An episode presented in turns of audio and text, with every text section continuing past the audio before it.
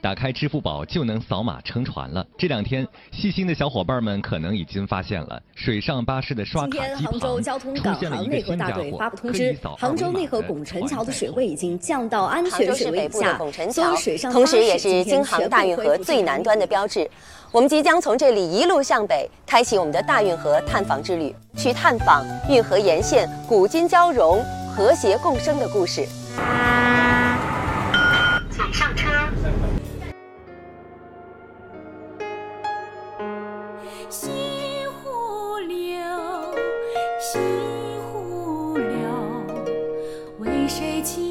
？Hello，大家好，欢迎收听漫谈类播客《卖鱼桥分桥》，我是西子。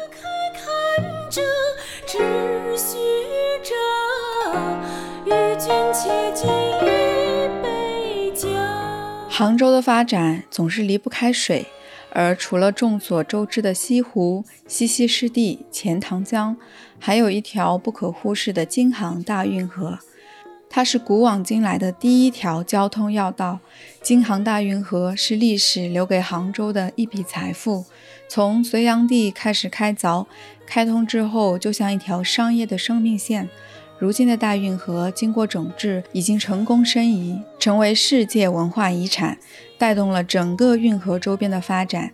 却又依旧保留了两岸人古老而市井的生活。政府将运河周边规划成几个历史街区，而游览的最好方式莫过于坐船了。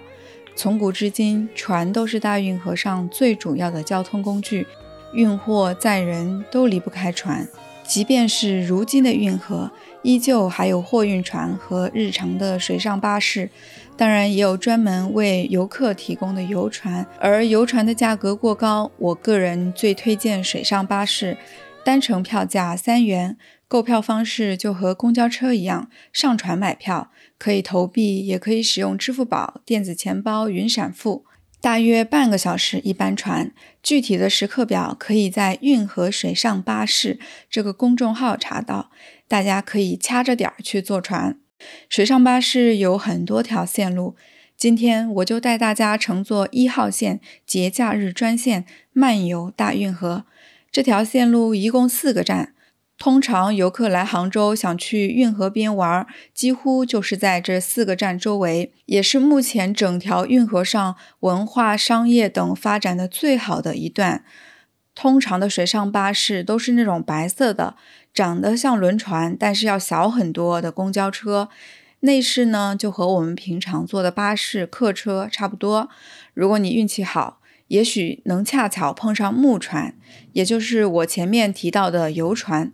它是仿造明清时期的草纺船改造而成，船头船尾都会雕刻装饰。我们经常会在一些宫廷剧看到这种船。比如《还珠格格》第三部，乾隆下江南遇到夏盈盈，就是乘坐的这种船。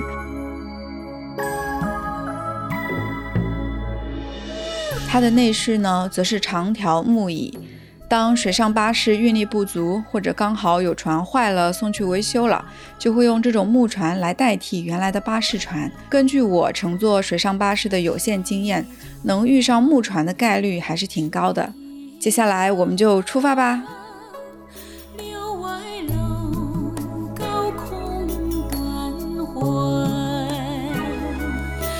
小小。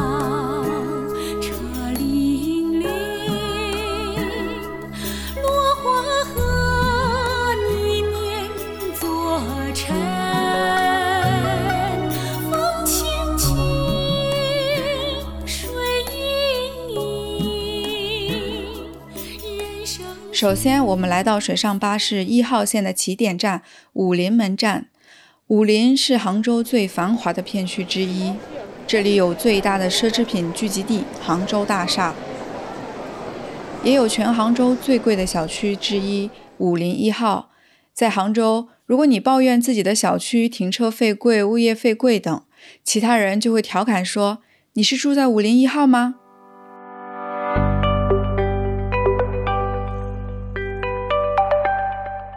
在武林门站的东北角就是西湖文化广场。许多初到杭州或者来旅游的人会以为西湖文化广场在西湖边，所以列行程的时候会把它们列在一起。其实这两者之间离得还挺远的。这里除了有地标建筑浙江环球中心，还有浙江博物馆武林分馆。虽然它比不上孤山馆区依山傍水的优势，但两个馆区的侧重并不相同。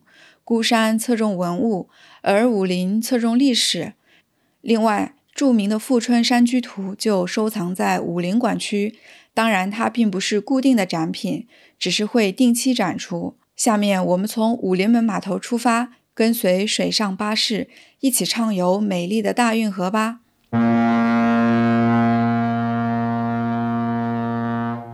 我们今天会经过的区域，在河的两侧都种满了柳树。柳枝细长茂密，垂入水中，非常美丽。在行进方向的右侧有一个古老的小区——朝晖九区。有人可能会奇怪，不是有运河吗？怎么讲到小区了？很多人可能不知道，朝晖九区的三十六幢和三十七幢是物质文化遗产，始建于一九六六年。最开始一共建了五幢，其中一幢是当时的建筑单位杭二县的居民所住。其他的四幢呢，则是各个单位的分房，也就是房子是国家的，住户付房租给国家。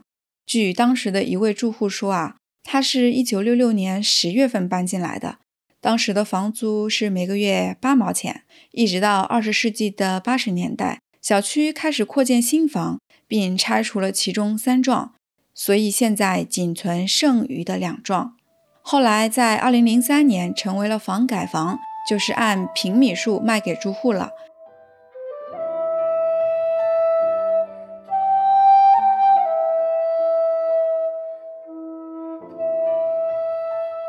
再往前走，有一个御码头，它是乾隆坐船来杭州时所停靠和上岸的地方。我们都知道，乾隆曾经六下江南。巡幸的船队有一千多艘，六次南巡所花费的开支高达两千多万两银子，可以说是相当的奢靡了。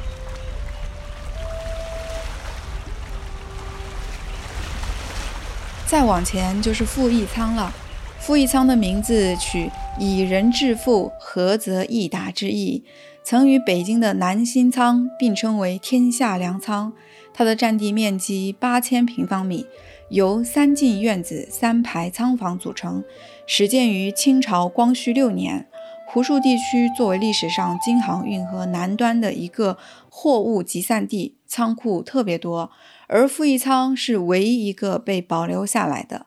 随着时代的变迁，粮仓最基本的功能慢慢削弱，曾经改造为宿舍，但是又因为一场大火而面目全非。再后来啊。粮仓被一家咖啡馆的老板看中，改造成粮仓咖啡。除了咖啡馆之外，其他的区域也变成了文化创意中心。木屋的走廊上挂满了灯笼，人们会在门前种满花草。这里保留了很多原本的元素，几乎可以从第一眼就感受到历史所赋予它的魅力。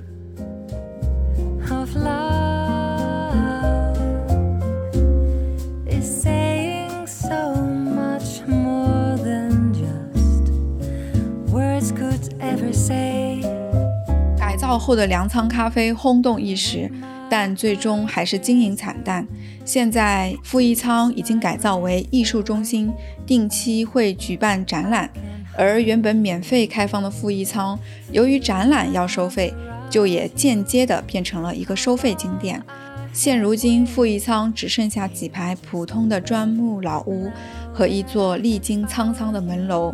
它屹立在运河边，仿佛在告诉人们：这里是京杭大运河的终端，我是天下粮仓中重要的一员，是运河文化的见证。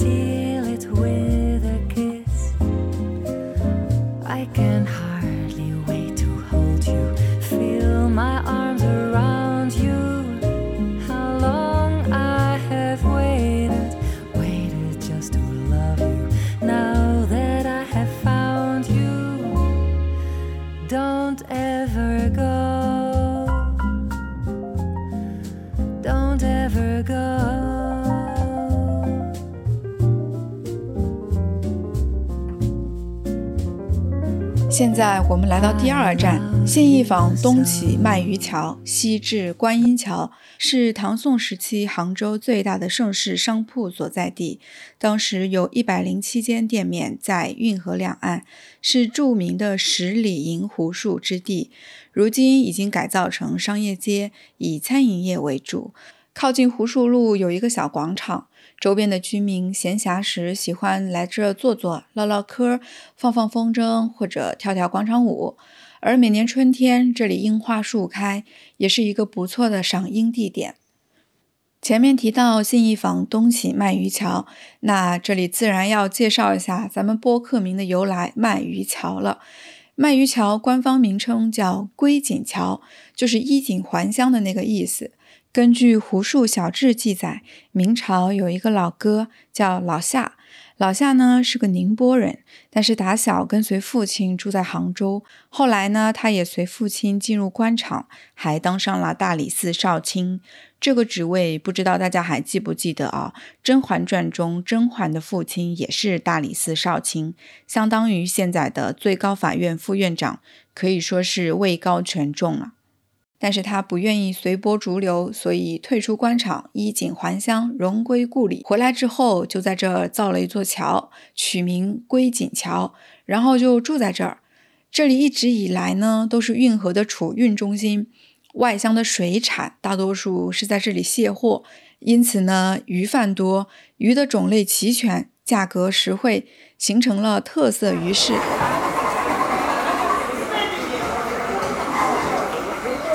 于是啊，久而久之，大家就管它叫鳗鱼桥。而如今，鳗鱼桥已经代替归锦桥成为了官方名。我们呢，就是因为住在这儿，所以才给播客取名“鳗鱼桥分桥”。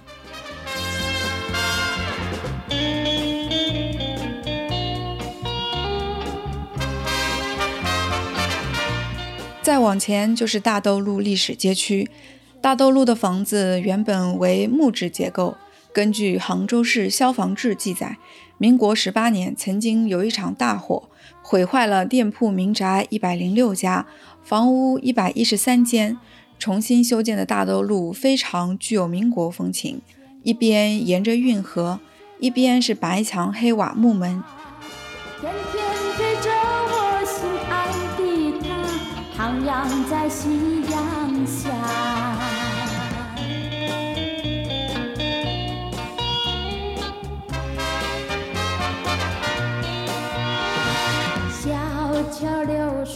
这里除了各种特色小店，还有许多小型的美术馆、艺术中心。大多数时候呢，人烟稀少，非常适合漫无目的的闲逛。杭州知名的创意菜江南忆也在这里开了分店。如果你不想去法喜寺对面的主店排队，不妨来这里过个嘴瘾。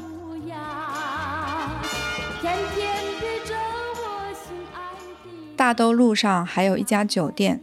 它所在的位置曾经是国家厂丝仓库，杭州素有丝绸之府之称。政府筹建了浙江省丝绸公司，在此建造了四幢呈田字形布局的储备仓库。如今仓库已不再使用，但它的特色却保留了下来。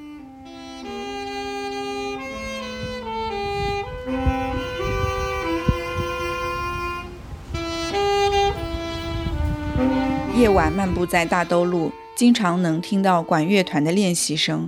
曾经我以为是政府或者当地组织的老年管乐团，直到在这次攀谈中才知道，他们大多是兴趣使然，并不参加公演。这些老人大多已经退休，生活富足，对物质已经别无所求了。管乐团大概是心灵层面的追求。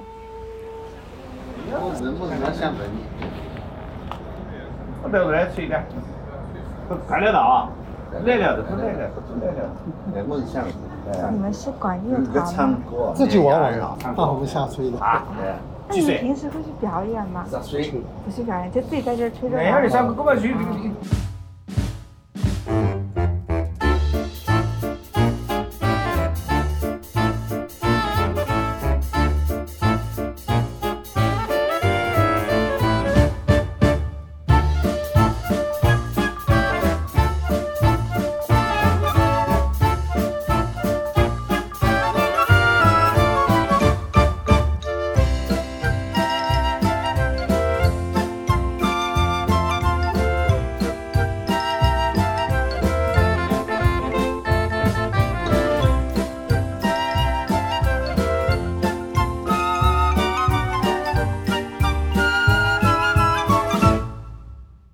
沿着大兜路东西方向的小弄堂往下走，则会看到香积寺。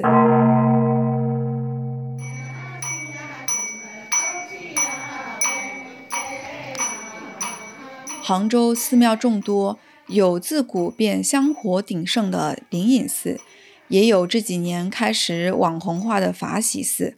香积寺在其中显得毫不起眼，正是如此，才给了香积寺难得的静谧。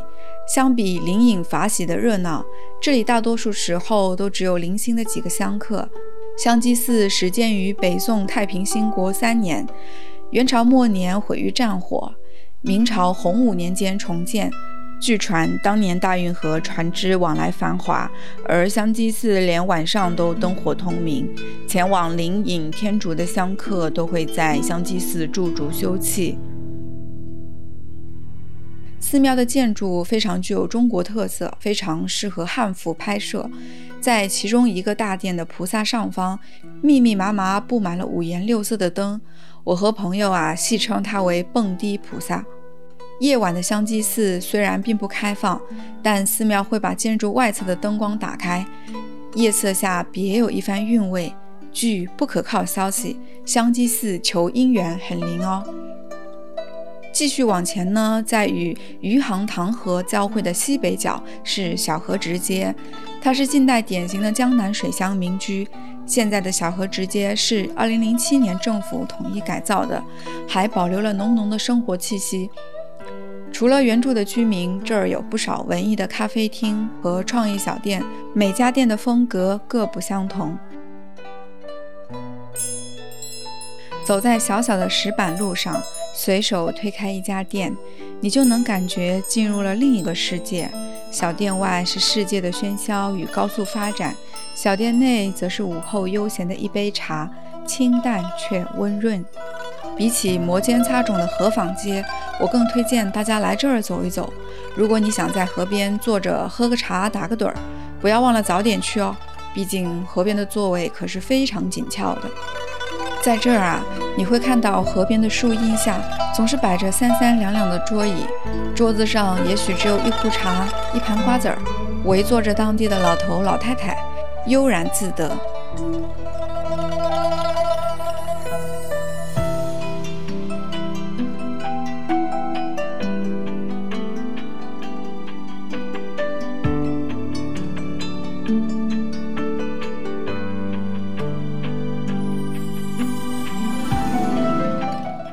往前走，我们来到了第三站拱宸桥，它是杭州古桥中最高最长的石拱桥。也是古运河终点的标志。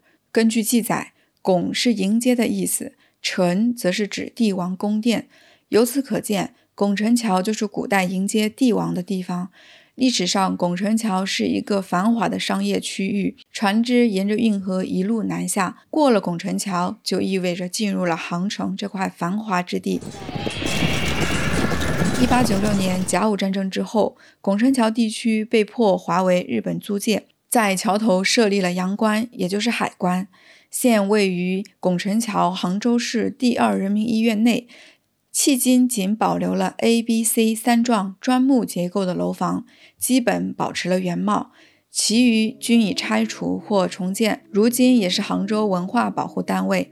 拱宸桥的一头连接着桥西直街。这一带的历史渊源可以追溯到南宋时期，现存的街区风貌是晚清至民国时期的，但河畔对面的建筑立面可以上溯到明代以前。在杭州老城区，这里是唯一一处能真正反映运河历史风貌的街区。据住在当地的一位老阿姨讲，她从出生就一直居住在这里。除了大街上的文艺咖啡馆、书店、手工艺品店、茶馆、餐饮店之外，这里还有许多小型博物馆。另外，中药馆也是这里的一大特色。随意拐进一条弄堂，就看到当地市民生活的痕迹。门口随意摆放着小竹椅，抬头就能看见四处拉着晾衣绳，上面还晾着滴水的衣服。在一条弄堂的深处，有一家便民理发。手写的小牌匾为居民们指引了理发的路，而在这纵横交错的街区里，还有一处戏台，依稀能窥见戏曲文化当年在这里的繁盛。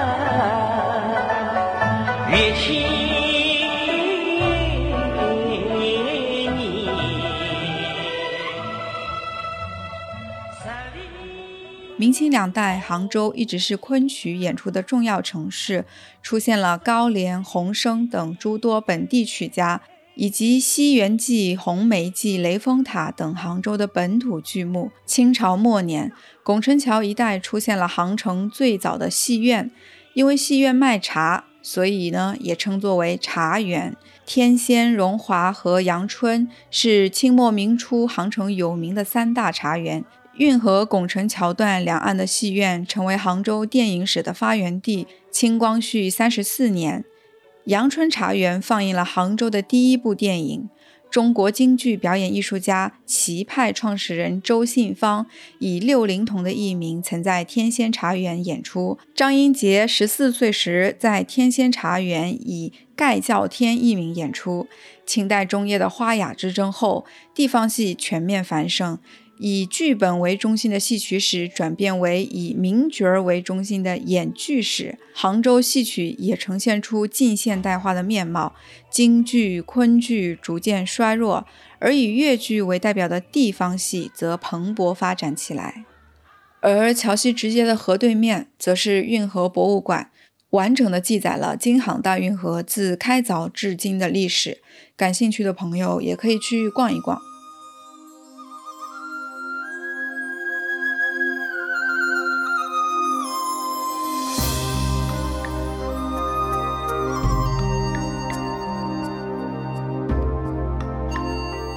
最后，我们到达终点站运河天地。拱墅区曾是杭州老工业主要聚集地，它所在的城北曾经是杭州轻纺、化工、重机等近现代工业的仓储主要分布区，因此遗留了大量闲置的老厂房。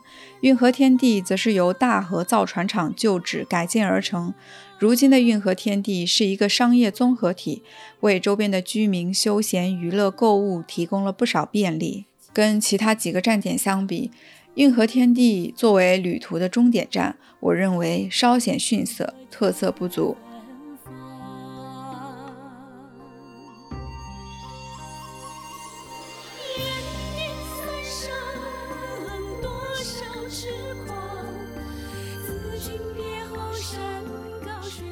这一次我分享的主要是运河周边的几个历史街区，他们多多少少都经历过战火或者其他灾难，中途几经重建，最后在二零零七年为了申遗，由政府统一修缮，早就和初建的时候模样大不相同。但是依然可以以此窥见运河带给杭州这座城市的繁荣和财富。除此之外，运河还有许多可以讲述和分享的故事，比如运河上各个码头、各座桥都可以作为单独的议题。如果大家喜欢这个系列，可以在评论区告诉我们。如果你对运河还有其他疑问，也欢迎添加小助手的微信进入粉丝群和我们一起讨论。小助手的微信可以在 show notes 中找到。感谢大家收听本期节目，拜拜。